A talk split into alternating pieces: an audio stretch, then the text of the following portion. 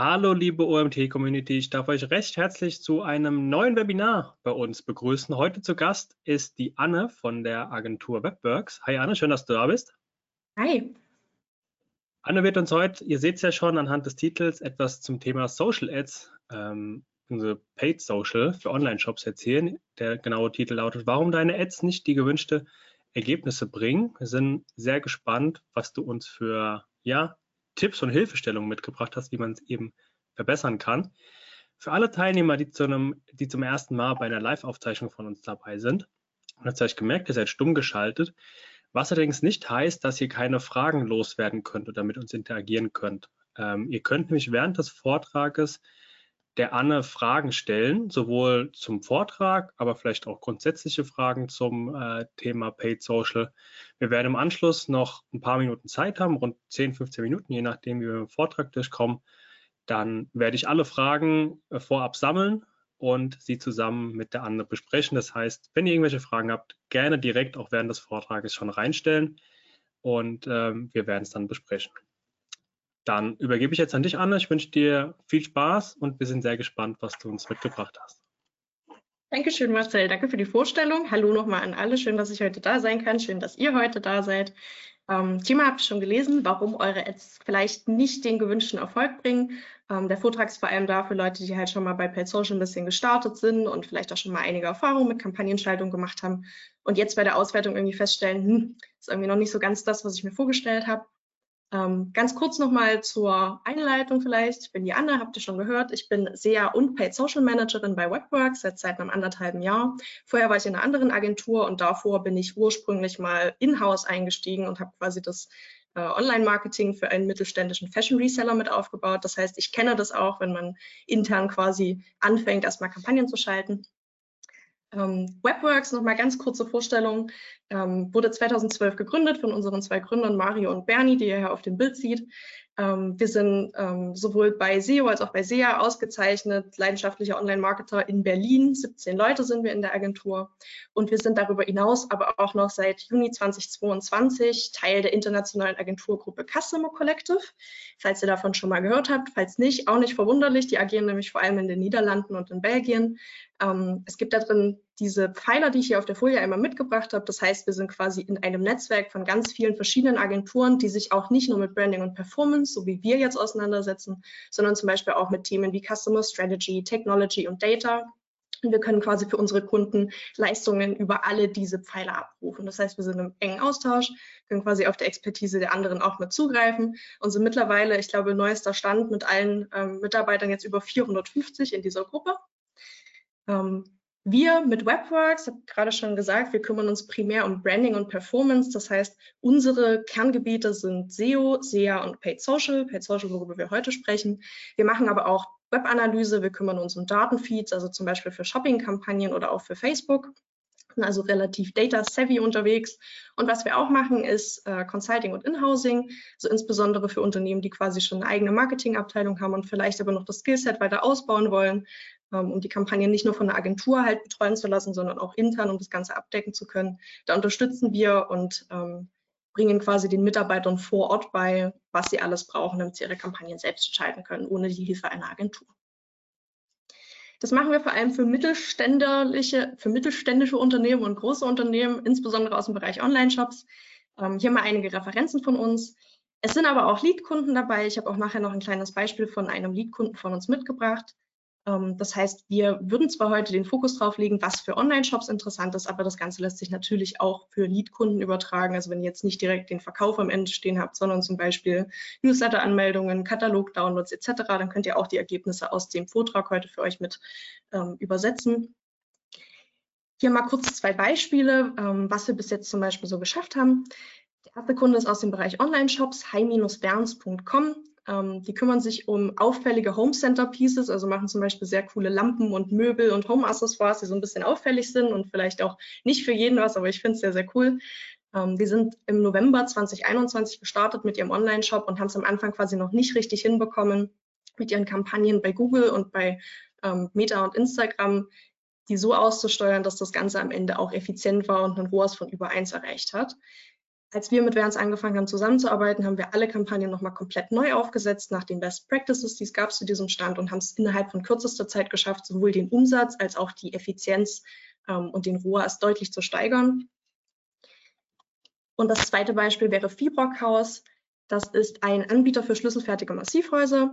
Bei Fibrockhaus geht es jetzt natürlich nicht um Käufe, also man wird nicht auf der Webseite direkt ein Haus kaufen, sondern man kann sich dort zum Beispiel den Katalog runterladen, man kann eine individuelle Preisanfrage stellen und so weiter. Das heißt, wir haben eine Vielzahl von Leads, bei denen es um Fibrock, bei Fibrockhaus geht.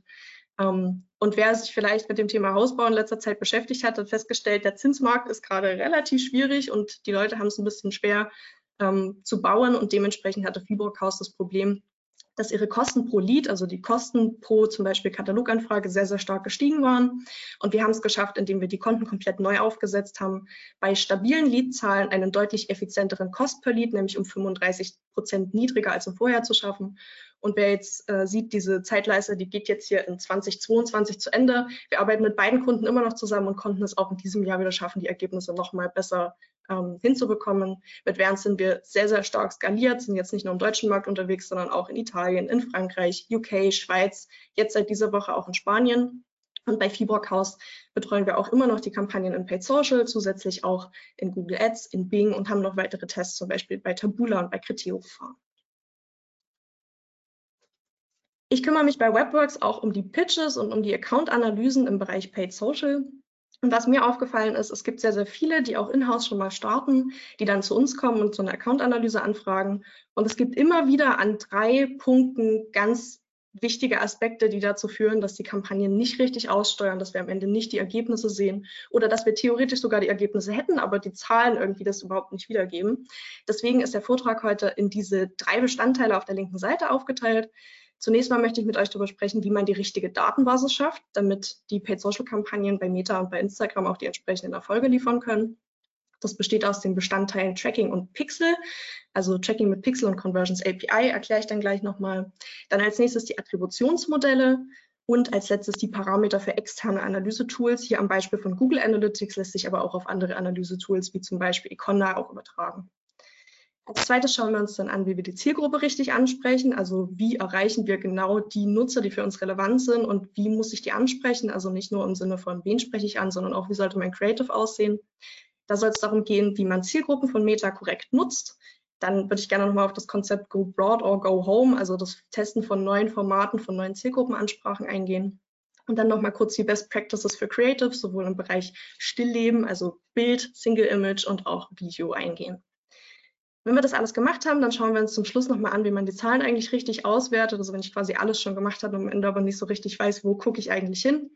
Zum einen kann ich in den Werbeanzeigenmanager selbst schauen, also in den Meta-Werbeanzeigenmanager, wo ich auch die Kampagnen schalte.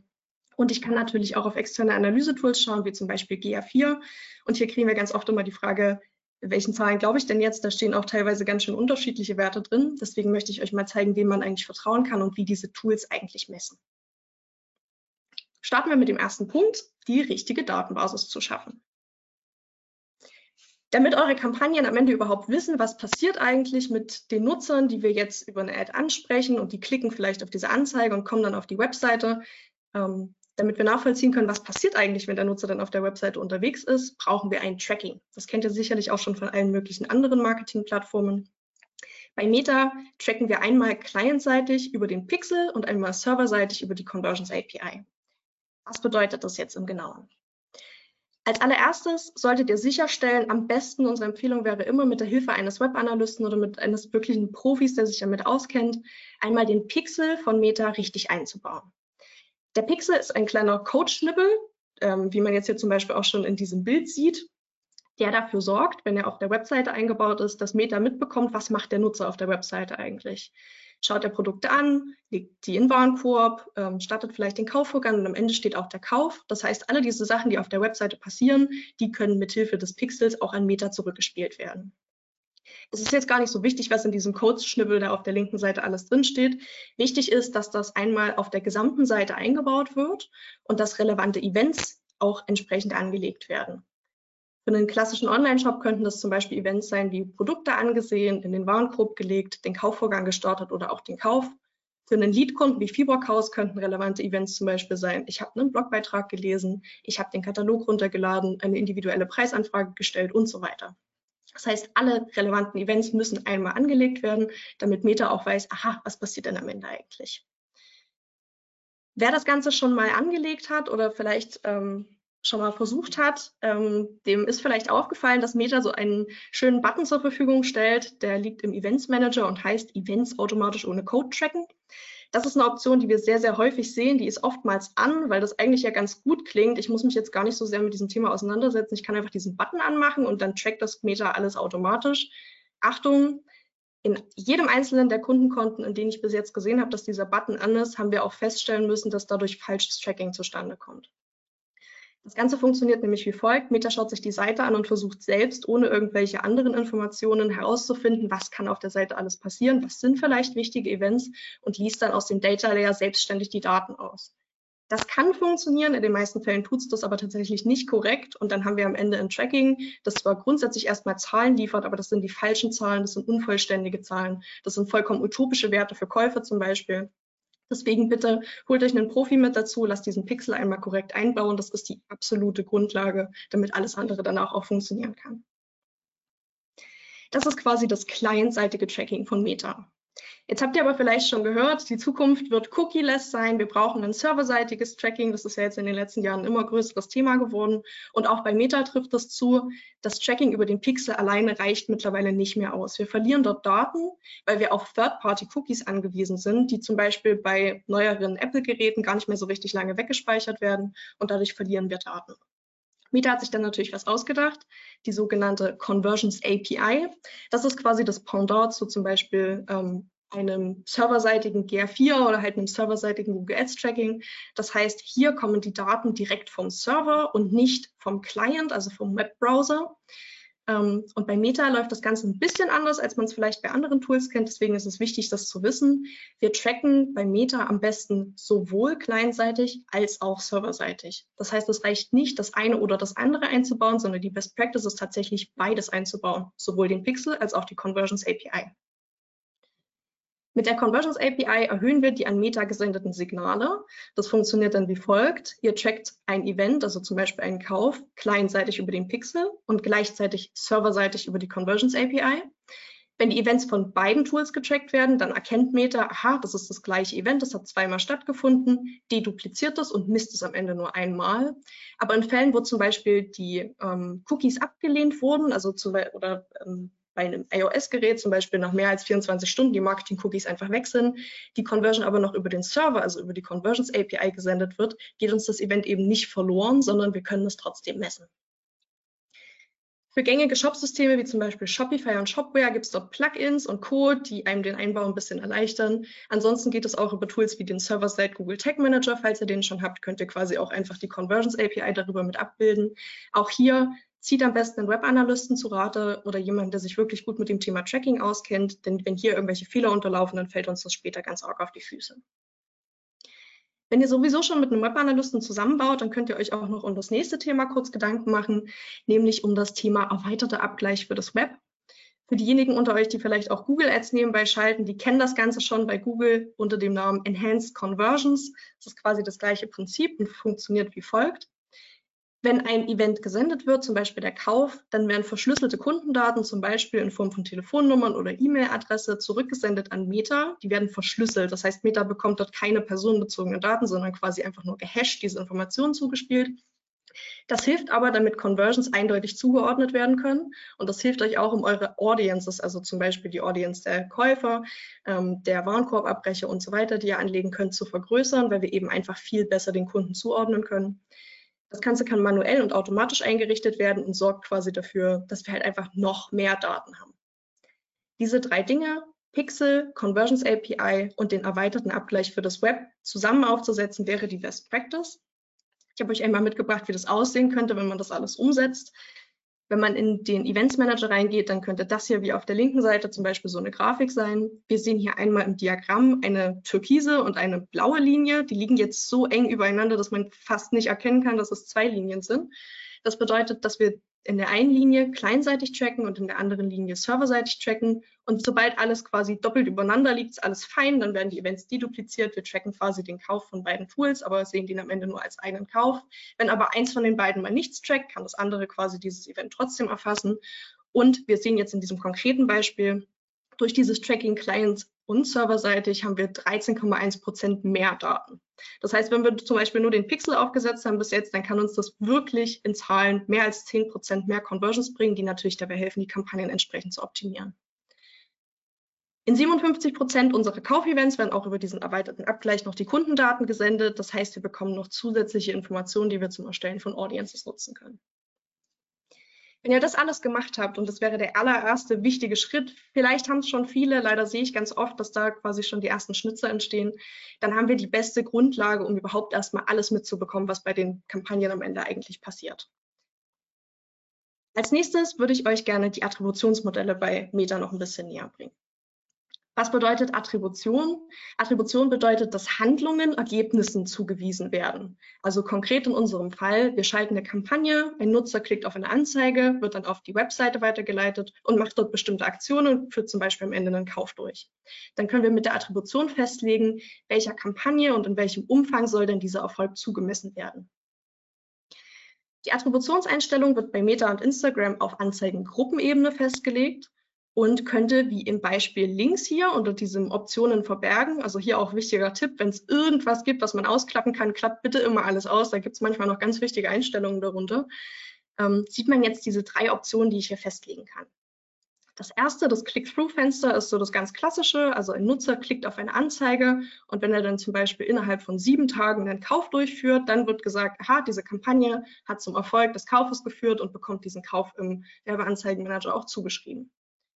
Hier gibt es noch die Option, einen Tag einzustellen. Das ist je nachdem, wie euer Produkt ist, je erklärungsbedürftiger das Produkt ist und je länger sich der Nutzer vielleicht nochmal informiert, desto länger würde ich das Fenster hier einstellen. Der Klassiker sind sieben Tage, damit fährt man auch immer ganz gut. Die nächsten zwei Optionen sind aber jetzt die, wo es brenzlig wird. Es gibt noch das sogenannte View-Through-Fenster.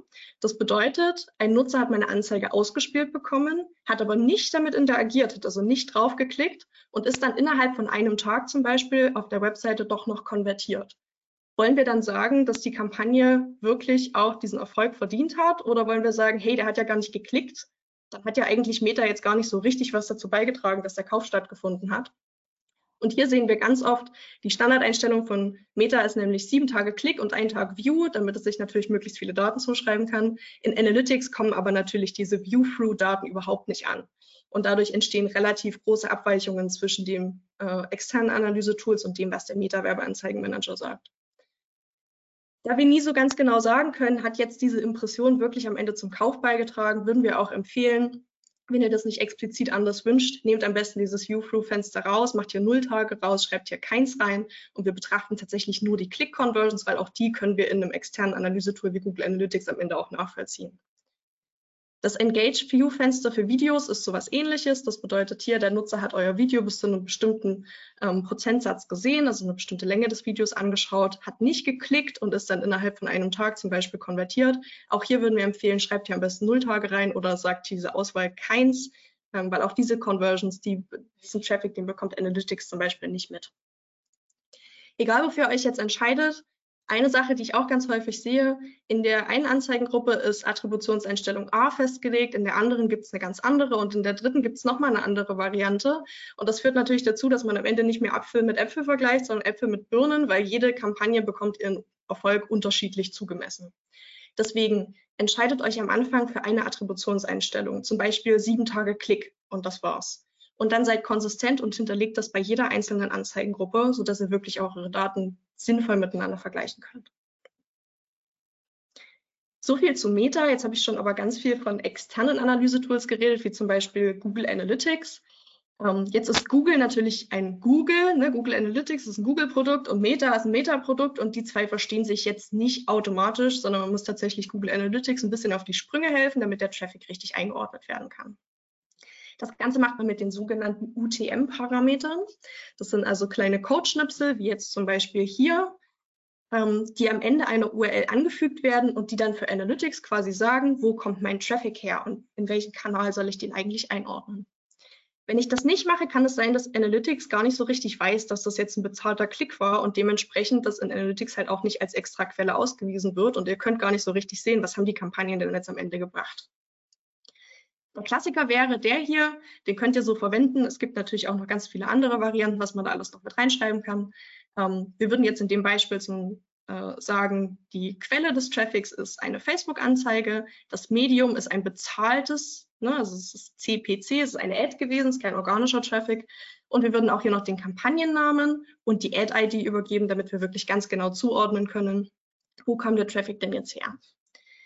Das Ganze führt dann dazu, dass bei Analytics das so hier aussieht. Ich habe mir jetzt mal hier in Google Analytics 4 einen kleinen Bericht zusammengebaut mit Sitzung, Quelle, Medium und den aktiven Nutzern. Und jetzt kann ich sehen, aha, hier Facebook, da kommt diese Information her, CPC, die kommt hierher. Und jetzt kann ich den Traffic, der über meine Anzeigen gekommen ist, ganz genau auseinanderclustern.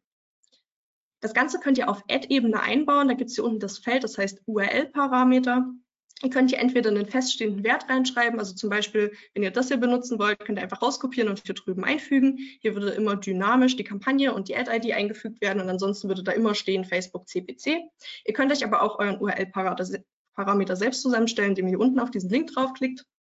Wichtig ist hier, macht das bitte bei jeder einzelnen Anzeige. Sonst kann es sein, dass der Traffic nicht korrekt zugeordnet werden kann und ihr keine vollständigen Ergebnisse habt.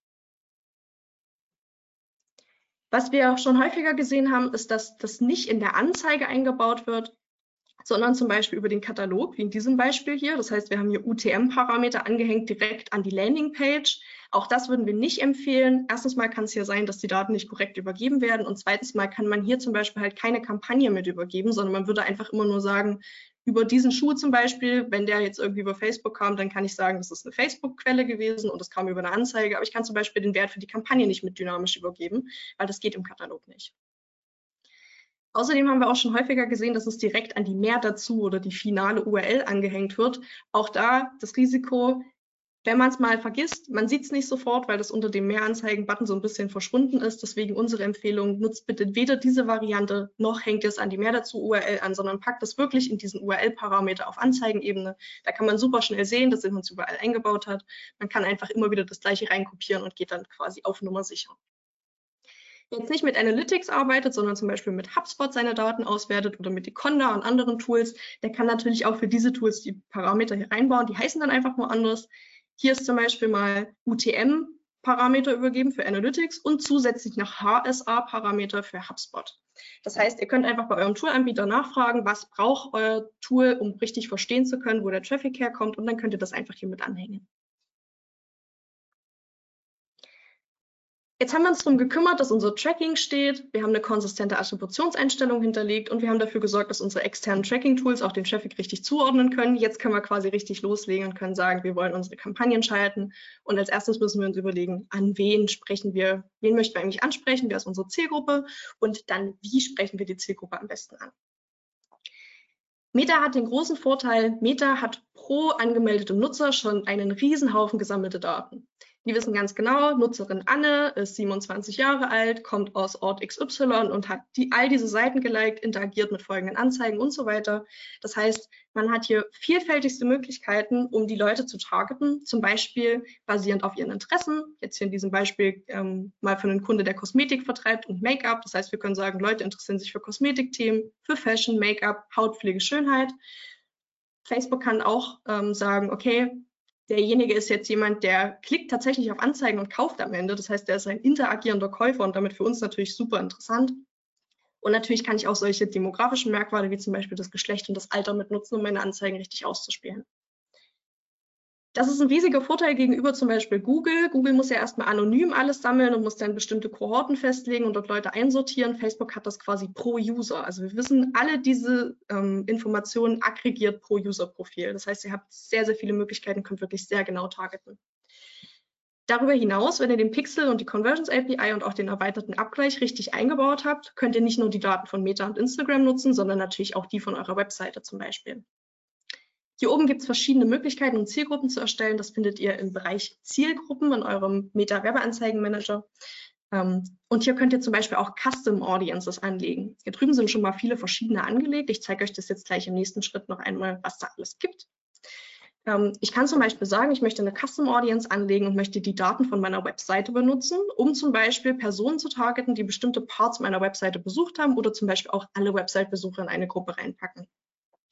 Für das Kosmetikunternehmen aus dem Beispiel vorher könnte ich zum Beispiel sagen, alle Leute, die sich mit meinem mit meiner Webseite slash Kosmetik auseinandergesetzt haben oder slash Make-up, die möchte ich jetzt in einer Kampagne für Kosmetik bzw. Make-up wieder targeten.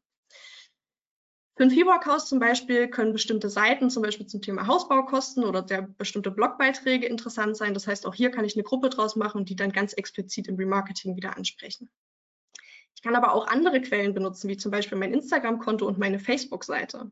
Wenn ich schon ähm, organisch zum Beispiel super viele Follower habe und die Leute kennen mich schon, dann kann ich natürlich auch aus diesen Nutzern eine Zielgruppe machen, kann zum Beispiel sagen, alle Leute, die im letzten Jahr mit meinem Instagram oder mit meinem Facebook-Konto interagiert haben, die möchte ich jetzt nochmal mit einer Anzeige abholen. Sorry Leute für die Unterbrechung, aber an der Stelle muss ich ganz kurz Werbung machen für den OMT 2023 am 13. Oktober in Mainz. Unser Event des Jahres. Und falls du noch kein Ticket hast, jetzt unter omt.de slash Konferenz. Die URL findet ihr natürlich auch in den Show Notes. Jetzt ein Ticket buchen, nach Mainz kommen und mit uns eine geile Zeit haben. Und jetzt geht es weiter. Aus all diesen Zielgruppen kann man quasi einmal den kompletten Marketing-Funnel abbilden, wenn man das möchte.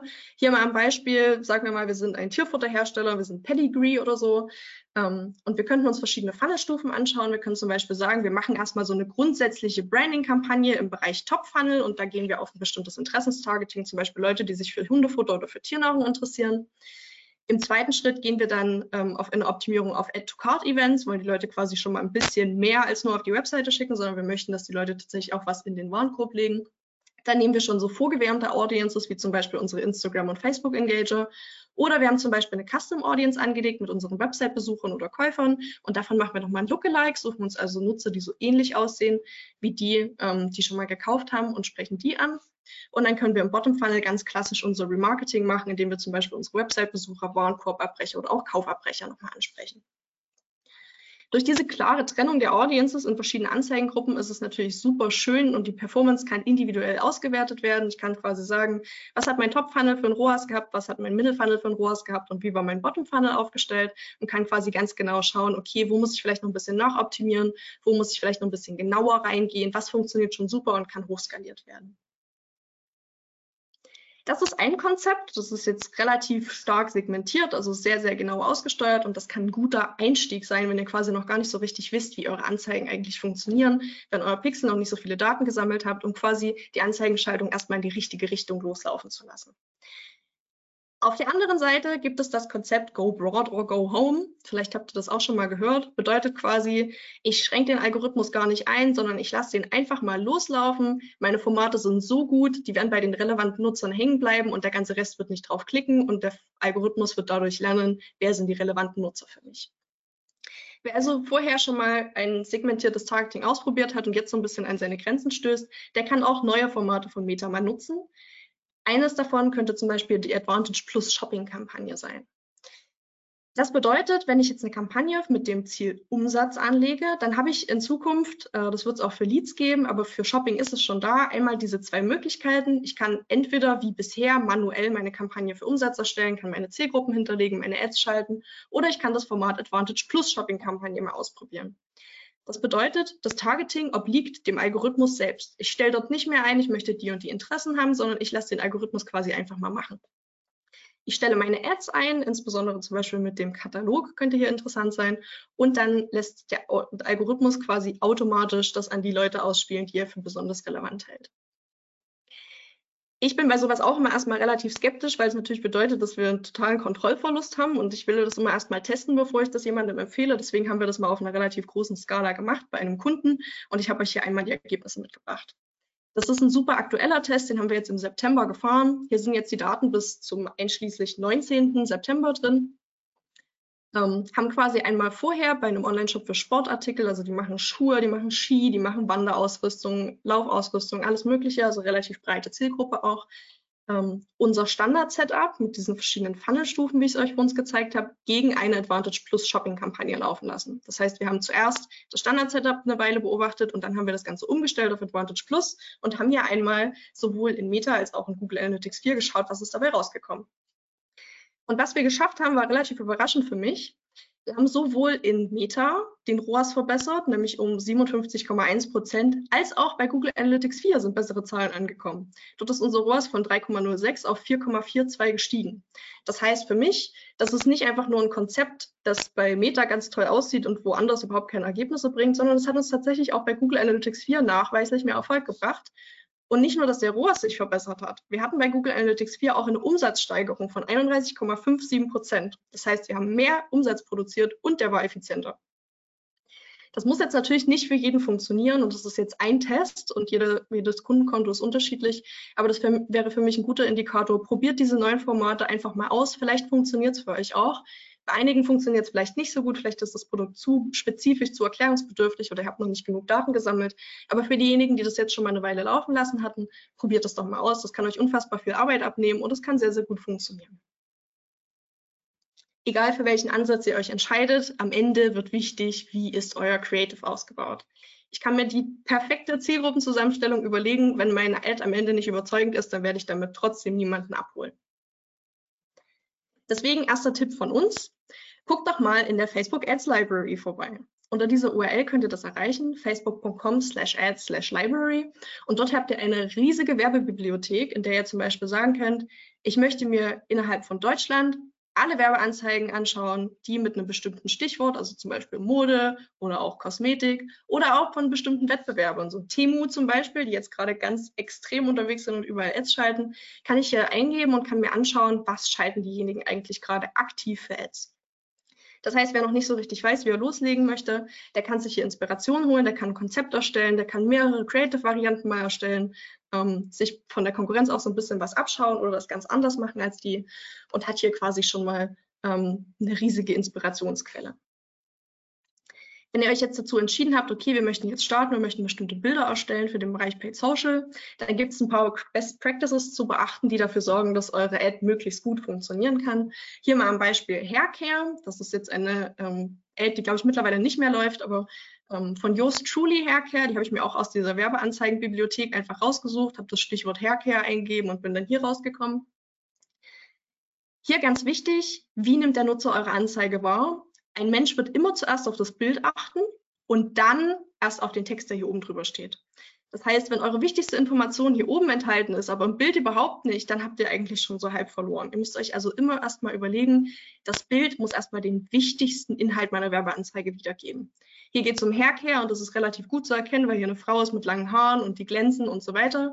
Und hier wurde auch ein entsprechendes Text-Overlay nochmal verwendet. Dein Haar ist zu individuell für Standards. Hier kann ich mir also relativ schnell vorstellen, aha, es geht irgendwie um Haarprodukte. Und außerdem ist noch ein Logo mit eingebaut, auch das Best Practice. Ihr müsst euch vorstellen, eure Ad wird ja ausgespielt in einem sehr visuellen Feed, jetzt zum Beispiel bei Instagram. Und wenn ihr nicht ganz als Werbeanzeige zu erkennen seid, dann kann es sein, dass ihr einfach untergeht und dass die Leute vorbeiscrollen und es gar nicht so richtig wahrnehmen. Deswegen betreibt bitte auch Branding, deswegen holt die Leute am besten auch mit einem Text-Overlay ab.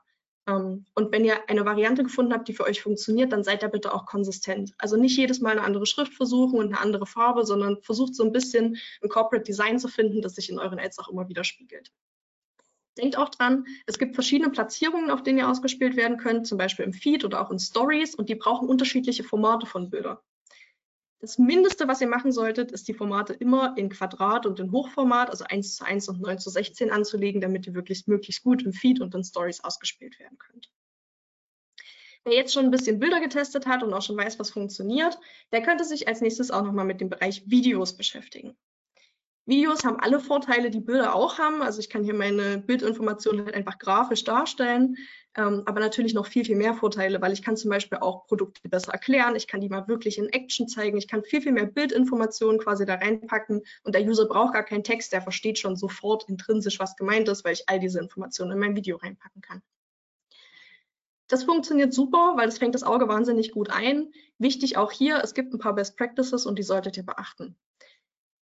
Ihr kennt es vielleicht von euch selbst, aber auf jeden Fall von euren Kunden. Die Aufmerksamkeitsspanne von Nutzern ist relativ gering und wird tendenziell auch eher geringer. Das heißt, für ein, für ein gutes Video wäre wichtig, habt ein hohes Tempo, schnelle Schnitte, kommt schnell zum Punkt.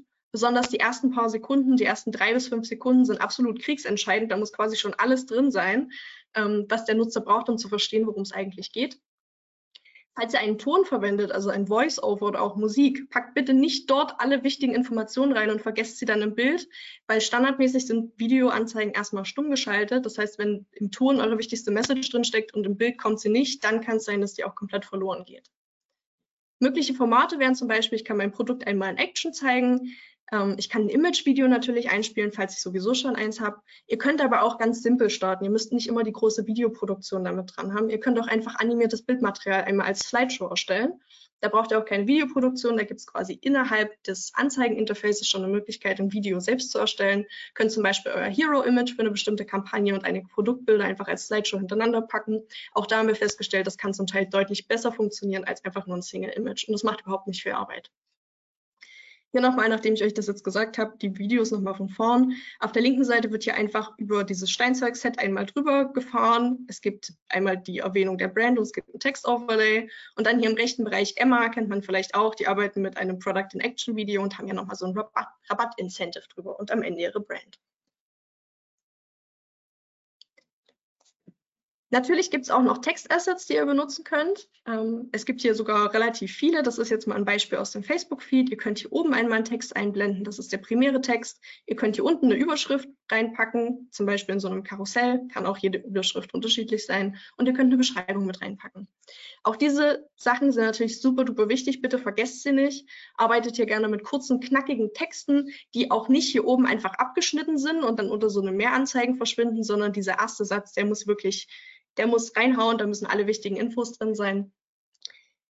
Benutzt auch gerne Emojis. Wir haben festgestellt, dass das häufiger zu einer äh, besseren Klickrate ähm, führt. Und falls ihr zum Beispiel mit dem Katalog arbeitet, dann ist aus unserer Best Practice direkt immer den Produktpreis hier unten mal mit einzublenden. Jetzt hier in unserem Falle zum Beispiel könnten wir hier äh, Haarprodukt 1, hier drüben kommt Haarprodukt 2, hier kommt der Titel rein und hier unten packen wir immer direkt den Preis mit rein. Das schützt euch davor, dass ihr Leute auf eure Webseite zieht, die sich zum Beispiel am Ende das Produkt gar nicht leisten können, weil sie dann total geschockt sind. Um Gottes Willen, das kostet ja viel zu viel. Ähm, hier kann man quasi schon so ein bisschen vorsortieren. Wenn ihr das alles gemacht habt, ihr habt euer Tracking richtig geschaltet, Attribution passt, ihr habt die richtigen Leute angesprochen, vielleicht mal ein neues Format ausprobiert, ihr habt eure Creatives immer nach Best Practices aufgestellt und ihr habt da mal getestet und seid auf einen richtig guten Weg gekommen, ähm, um Bilder und Anzeigen zu erschaffen, die halt einfach zu vielen Klicks und zu vielen Käufen führen. Und ihr habt das Ganze jetzt eine Weile beobachtet, dann kommt natürlich jetzt als letzter Schritt, dass ich meine Zahlen richtig auswerten muss. Und auch hier habe ich schon festgestellt, kommt es häufiger zur Verwirrung, weil es einfach so viele verschiedene Metriken gibt, die man sich anschauen kann und am Ende gar nicht so richtig klar ist, was ist denn jetzt eigentlich die Wahrheit und was ist denn jetzt ein Indikator für wirklichen Kampagnenerfolg. Als erstes gucken wir einmal in den Werbeanzeigenmanager selbst. Das heißt, da, wo ihr die Kampagnen schaltet, könnt ihr natürlich auch eure Kampagnen entsprechend auswerten. Es gibt hier auch über die Spaltenauswahl, wenn ihr ein Online-Shop seid, wird der Spaltenauswahl standardmäßig als Performance eingestellt sein. Ganz, ganz, ganz viele verschiedene Sets von Metriken, die ihr euch anschauen könnt. Ähm, in der Performance werden zum Beispiel solche Dinge aufgelistet wie die Kosten, die Website-Käufe, der Umsatz, der reingekommen ist über eure Kampagnen, aber auch Klicks etc. Aber vergesst bitte nicht, ähm, wir befinden uns hier auf einer Social-Media-Plattform und da gibt es noch ein paar mehr Metriken und die können auch ganz interessant sein. Deswegen Tipp von uns, schaut euch nicht immer nur die Performance an, sondern klickt hier oben ruhig mal drauf und schaut auch mal auf solche Spaltensets wie zum Beispiel Interaktionen. Bei Interaktionen könnt ihr sehen, wie oft sind eure Beiträge, also eure Anzeigen, geliked wurden, kommentiert wurden, gespeichert, geteilt und so weiter. Und auch das können wichtige Erfolgsindikatoren sein. Wenn ihr jetzt eine Anzeige schaltet und ihr stellt fest, hey, die wird total oft ausgespielt, aber irgendwie passiert da nichts, dann macht es manchmal echt Sinn, auch mal in die Likes und die Kommentare reinzuschauen, um vielleicht zu sehen, dass es negatives Feedback gibt oder dass die Nutzer noch Fragen haben zu eurem Product in Action Video, die ihr direkt dort durch Community Management eben auch beantworten könnt und euch als Werbetreibender einfach noch authentischer machen. Auf der anderen Seite, wer noch ein bisschen tiefer reingehen will, zum Beispiel beim Thema Performance und jetzt wissen will, okay, wir haben jetzt 1000 Euro Kosten ausgegeben, aber für wen denn eigentlich? Also ich sehe, dass das in der Kampagne und in dieser Ad-Group zum Beispiel war, die sich mit Interesse Kosmetik auseinandersetzt. Aber wer sind denn jetzt eigentlich diese Kundenkonten, die ich erreicht habe? Dann könnt ihr auf Aufschlüsselung klicken und euch zum Beispiel nochmal eine Aufschlüsselung nach Alter oder nach Geschlecht oder auch nach Platzierung und Land anschauen kann zum Beispiel sehen, ja, von den 1000 Euro, die wir ausgegeben haben, sind 500 Euro für eine Altersgruppe 65 plus ausgegeben worden, aber unsere Kernzielgruppe soll eigentlich zwischen 25 und 34 Jahre alt sein. Das heißt, wir geben total viel Geld aus für Nutzer, die für uns gar nicht relevant sind und kann dann entsprechend die Kampagnen auch dahingehend einschränken. Oder auch anderes Beispiel, wir vertreiben eigentlich Kosmetik für Frauen, wir stellen aber fest, auch die Männer kaufen ganz gut unsere Produkte. Dann würde es vielleicht Sinn machen, nochmal eine extra Ad-Group zu machen, in der man mal nur die Männer anspricht mit entsprechenden Creatives. Entweder weil man die Produkte hat oder weil man halt auch sagt, hey, es kommt bald Weihnachten, kauft einer Frau ein schönes Geschenk. Hier und hier sind die Produkte, die bei uns zum Beispiel die Bestseller sind. Wer von diesen Metriken hier drin jetzt ein bisschen überfordert ist, weil er feststellt, um Gottes Willen, hier habe ich irgendwie zehn verschiedene Spaltenauswahlen und dann kann ich noch ganz viele verschiedene Aufschlüsselungen machen. Am Ende interessieren mich aber immer irgendwie die gleichen 10, 15 Metriken. Für den noch ein Tipp.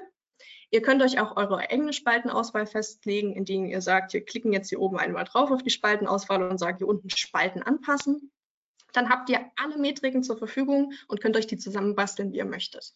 In unserem Fall zum Beispiel, ich schaue mir immer die Performance an und ich möchte nochmal die Anzeigenfrequenz mitsehen, also wie oft ähm, in einem bestimmten Zeitraum ist meine Anzeige an einen Nutzer ausgeliefert worden, um zu schauen, okay, wenn ich jetzt ein Creative habe, das ist schon 20 Mal an dieselbe Person innerhalb der letzten Tage ausgespielt worden und da ist noch nichts bei rumgekommen, dann kann ich das Ganze auch einfach mal beenden und ein neues Creative austesten.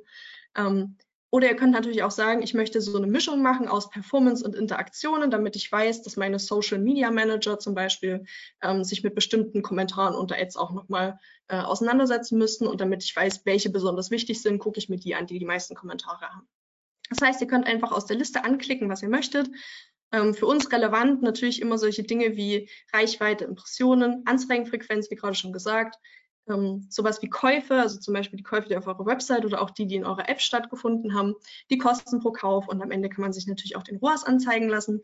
Ihr könnt das hier drüben in eine Reihenfolge bringen, wie ihr möchtet und wenn ihr fertig seid, dann sagt ihr einfach als Voreinstellung speichern, gebt dem Ganzen einen Namen und könnt mit einem Klick quasi immer wieder einfach nur die Metriken anschauen, die euch auch wirklich interessieren. Neben den ganzen Metriken in Meta selbst gibt es natürlich jetzt noch unsere externen Analyse-Tools, an die wir natürlich auch unsere Daten übergeben haben. In unserem Falle jetzt mal Google Analytics 4. Und hier wäre noch mal ganz kurz zum Abschluss für mich wichtig, dass ihr versteht, welche Metriken können wir denn jetzt mit welchem Tool eigentlich besonders gut anschauen. Der Pixel und die Conversions API von Meta die bewerten nur Meta und Instagram Ads als Kanal. Die sehen jetzt nicht, was ist auf Google Ads passiert, was ist über SEO-Traffic reingekommen etc., sondern wenn ein Nutzer auf eine Anzeige geklickt hat innerhalb von Meta und der ist innerhalb von sieben Tagen zum Beispiel konvertiert, hat was gekauft, dann sagt Meta, aha, ich habe hier diesen Erfolg produziert und ich ziehe mir diese Conversion vollständig zu mir. Und ihr würdet im Werbeanzeigenmanager sehen, Kampagne A hat einen Kauf, A zum Beispiel 100 Euro Umsatz produziert. Auf der anderen Seite gibt es Google Analytics 4 und Google Analytics 4 bewertet den Website-Traffic aller Kanäle. Das heißt, das sieht nicht nur den Traffic von Meta und Instagram, sondern natürlich auch den SEA-Traffic, den SEO-Traffic, den direkten, alle eure anderen Plattformen, die ihr noch macht. Und wenn jetzt ein Kauf stattfindet, an dem mehrere Plattformen beteiligt waren. Also zum Beispiel der erste Klick kam über Meta und dann kam der Nutzer später aber nochmal über SEO-Traffic wieder und dann hat er gekauft. Dann könnte Google Analytics 4 sehen, aha, da gibt es mehrere Touchpoints und meine Conversion wird anteilig auf die Kanäle aufgeteilt, die auch an der Conversion beteiligt waren. Damit kommt ihr, wie in unserem Beispiel zu Advantage Plus, natürlich auf unterschiedliche Zahlen. Ähm, der ROAS in Meta wird immer höher sein als der in Google Analytics 4, aber wichtig ist hier, ne, man sieht schon, die Abweichung ist jetzt nicht riesen, riesengroß. Ähm, die ist in dem Moment tatsächlich ein kleines bisschen größer geworden, wo wir auf diese Advantage Plus Shopping Kampagne umgeschaltet sind. Das heißt, da haben wir auch mehr Nutzer angesprochen, die zum Beispiel noch zusätzliche Touchpoints gebraucht haben, um zu konvertieren. Ähm, oder auch Remarketing Traffic, wo Google halt sagt, ja, den gebe ich jetzt zum Beispiel SEO noch einen größeren Wert mit dazu. Wichtig ist bloß, dass ihr das versteht. Das sind eben zwei ganz unterschiedliche Bewertungssysteme und die Wahrheit, wenn ihr alle eure Marketingkanäle betrachtet, für Käufer würde ich eher auf der Google Analytics 4 Seite sehen. Hier aber noch meine kleine Übersicht für die einzelnen Metriken. Wo schaue ich mir denn jetzt eigentlich diese Zahlen an? Nur der Werbeanzeigenmanager von Meta weiß, wie viel Geld ihr für eure Anzeigen ausgegeben habt. Das heißt, Kosten könnt ihr euch aus dem Werbeanzeigenmanager ziehen. Auch solche Metriken wie zum Beispiel Kommentare, Likes, gespeicherte Beiträge, das kriegt Analytics alles ja gar nicht mit, weil das passiert auf der Plattform Meta beziehungsweise auf der Plattform Instagram. Auch da könnt ihr den Werbeanzeigenmanager zu Rate ziehen. Gleiches gilt für Impressionen, Reichweite, Frequenz und für Klicks. Also zum Beispiel Klicks innerhalb einer Anzeige oder Klicks, die hinausgehen, zum Beispiel auf eine Collection oder auch auf die Webseite.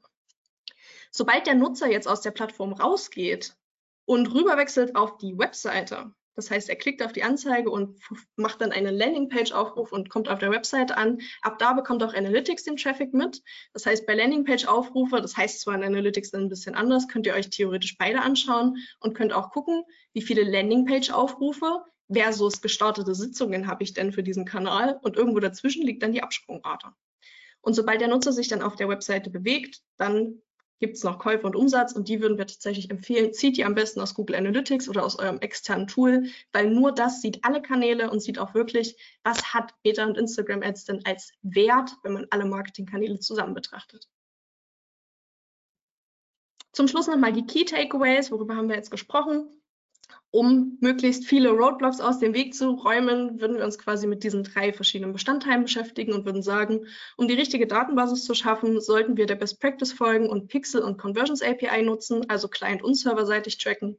Wir sollten den erweiterten Abgleich einbauen ein einheitliches Attributionsmodell festlegen, also zum Beispiel sieben Tage Klick, keine View-Through-Conversions. Und damit wir das Ganze nicht nur basierend auf Metazahlen sehen, sondern auch anhand von externen Analysetools, sollten wir noch Parameter für Google Analytics und Co. in jeder Ad hinterlegen. Wenn wir das gemacht haben, dann geht es darum, die richtige Zielgruppe anzusprechen, indem wir relevante Zielgruppen anlegen und nutzen, also zum Beispiel Website-Besucher oder auch Käufer. Advantage Plus Formate testen, wie dieses Advantage Plus Shopping. Das, wie gesagt, in Zukunft gibt es auch für Leads, können wir euch nur wärmstens ans Herz legen. Das kann richtig gut funktionieren, aber das kann man natürlich immer erst sehen, wenn man es auch wirklich mal getestet hat. Bitte beachtet immer die Best Practices für Creatives, also sowas wie Logo-Overlays oder auch Text-Overlays oder bei Videos halt kurz, knackig und die ersten paar Sekunden sind entscheidend. Und dann ganz wichtig, es reicht eben nicht, ein Creative zu finden, und das dann für immer laufen zu lassen, sondern Paid Social lebt davon, dass ihr immer mal wieder was Neues ausprobiert und testet, testet, testet. Wenn ihr das alles gemacht habt, könnt ihr die Zahlen richtig auswerten, indem ihr euch die relevanten Metriken im Werbeanzeigenmanager anseht. Ihr könnt zum Beispiel mit einer eigenen Spaltenauswahl immer wieder die wichtigsten Metriken für euch herausziehen. Und wenn es um sowas wie Käufe, Umsatz oder auch Session-Kennzahlen, sowas wie Absprungrate, Seiten pro Sitzung, durchschnittliche Sitzungsdauer etc. geht, dann schaut bitte am besten auf euer externes Analysetool in Form zum Beispiel von GA4. Wer jetzt sagt, okay, das waren ganz viele Infos, wir haben vielleicht noch ganz andere Probleme oder ich habe jetzt irgendwie die Hälfte gar nicht so richtig mitbekommen, ähm, der kann sich auch gerne bei uns melden unter dem mehr-umsatz at webworks-agentur.de und da würden wir euch quasi innerhalb von ähm, einer 60-Minuten-Session in einem äh, so kleinen Frontalvortrag, wie jetzt auch hier, euer Konto mal anschauen und eure speziellen Probleme im Konto einmal ausleuchten, schauen, welche generischen Roadblocks finden wir vielleicht auch und was sind vielleicht auch in speziellen Fälle bei euch die Dinge, die euch davon abhalten, dass eure Kampagnen so performen, wie ihr euch das wünscht. Das wäre es von meiner Seite. Danke fürs Zuhören und jetzt gerne die Fragen. Ja, vielen Dank, Anne. Ähm, vorweg schon mal, der ein oder andere ist schon gegangen, ähm, hat aber dazu geschrieben, dass es ein sehr tolles Webinar war. Äh, das Lob gebe ich an der Stelle schon mal weiter. Und es kam auch eine Frage rein, ob die Folien im Nachgang rumgeschickt werden, downloadbar sind. Genau. Mhm. Ähm, wir zeichnen ja auch unsere Webinare auf. Das heißt, da könnt ihr gerne auch im Nachgang nochmal nacharbeiten. Jetzt lasst uns aber gerne ähm, zu den Fragen kommen. Die eine oder andere Frage ist schon reingekommen. Vielleicht kommt ja auch noch ähm, etwas dazu. Ich fange einfach mal an. Ist der automatische erweiterte Abgleich DSGVO-konform? Oh, das ist so eine schwierige Geschichte. Also was ihr auf jeden Fall bedenken müsst, wenn ihr solche Nutzerdaten, egal ob gehasht oder nicht gehasht, natürlich am besten immer gehasht weitergebt, dann müsst ihr das unbedingt in eure Datenschutzverordnung auf der Webseite mit reinschreiben. Ich kann euch jetzt natürlich keine juristische Beratung geben, weil das liegt ein bisschen außerhalb meines Feldes, aber da auch super wichtig, der Webanalyst kann euch ganz genau sagen, welche Daten werden wie gesendet und das könnt ihr dann benutzen, um eure Datenschutzerklärung entsprechend anzupassen da keine Benutzer, also keine benutzergezogenen Daten gesendet werden, also keine Klarnamen, keine klaren E-Mail-Adressen, sondern das Ganze gehasht, also auch nicht verfolgbar, quasi verschlüsselt versendet wird, ist das fein, aber ihr müsst das immer mitteilen. Und natürlich muss der Nutzer auch die Möglichkeit haben, das Ganze abzulehnen, indem er zum Beispiel sagt, nein, Marketing-Cookies möchte ich keine. Okay, Wie sehe ich bei GA4 den UTM Content Campaign? Ähm, ihr könnt, wenn ihr, also GA4, ne, äh, habt ihr vielleicht schon festgestellt, das Interface ist jetzt leider nicht mehr ganz so intuitiv, wie das bei Universal Analytics ist. Vielleicht könnte man sich auch ähm, zum Beispiel mit dem Looker Studio dort behelfen. Was ich immer mache, ist, ich baue mir über die explorative Nutzer ähm, Analyse, also quasi nicht der Berichte-Tab, sondern eins weiter unten, den Bericht selbst zusammen. Dort könnt ihr als ähm, Messwerte zum Beispiel oder beziehungsweise als Dimension einmal die Quelle Medium benutzen. Dann habt ihr dieses, was wir vorhin im Beispiel als Facebook CPC drin hatten. Und ihr könnt euch dann als sekundäre Dimension auch noch die Kampagne mit dazu holen. Oder wenn ihr jetzt zum Beispiel sagt, okay, wir haben nur eine Kampagne oder wir haben zwei Kampagnen und eine davon interessiert mich im Besonderen, dann könnt ihr einen Filter setzen und könnt zum Beispiel sagen, Kampagne enthält ähm, und dann den Namen der Kampagne. Wichtig hier noch zu beachten, der Kampagnenparameter wird immer in dem Moment festgeschrieben, wo er die Kampagne bei Meta veröffentlicht. Das heißt, wenn die Kampagne ursprünglich Testkampagne A hieß und ihr habt die später nochmal umbenannt, dann wird Analytics trotzdem immer weiterhin diesen Namen Testkampagne A bekommen. Also falls ihr da mal was nicht findet, kann es auch daran liegen, dass ihr das quasi zwischendrin umbenannt habt. Das ist für Analytics aber egal, es bekommt quasi immer nur den ersten Wert übertragen. Deswegen da vielleicht auch nochmal nachgucken, dass ihr quasi nach dem richtigen sucht. Okay. Im Meta-Werbeanzeigenmanager gibt es bei jeder Anzeige an zwei Stellen die Möglichkeit, UTM-Parameter zu hinterlegen. Was ist bei diesen beiden Stellenfeldern der Unterschied?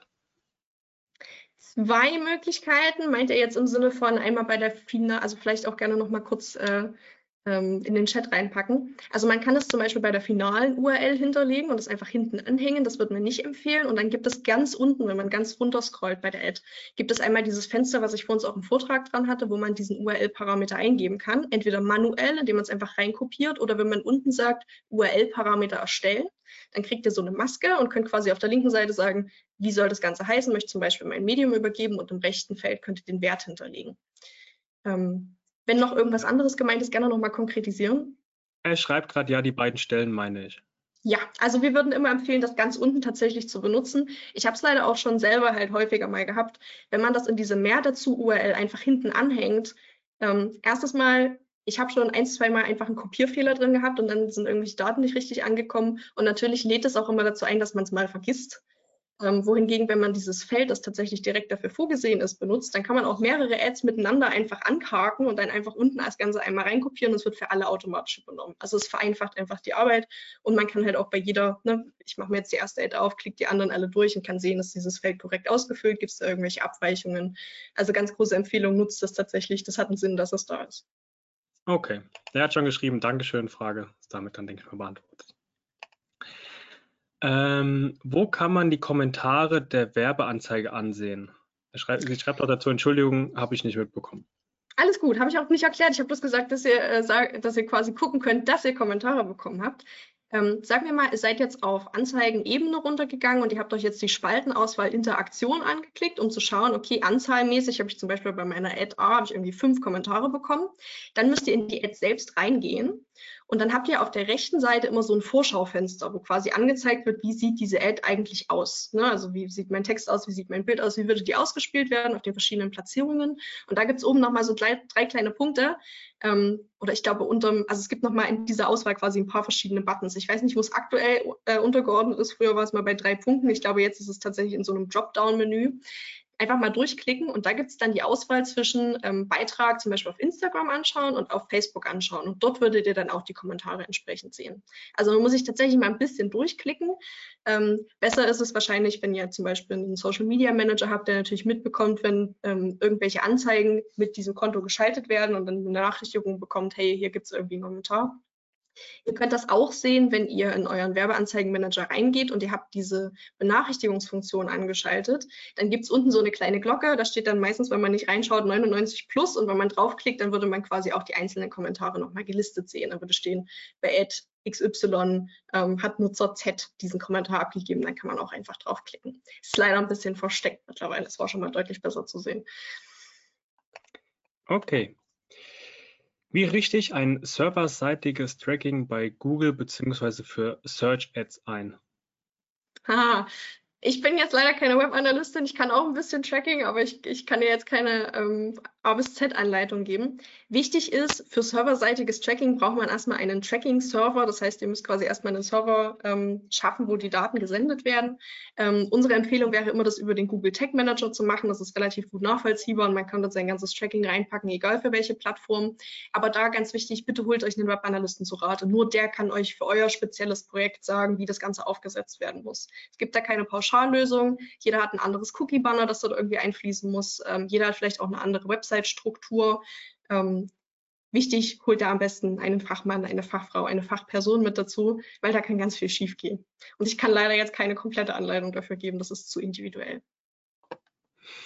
Danke für die ehrliche Antwort.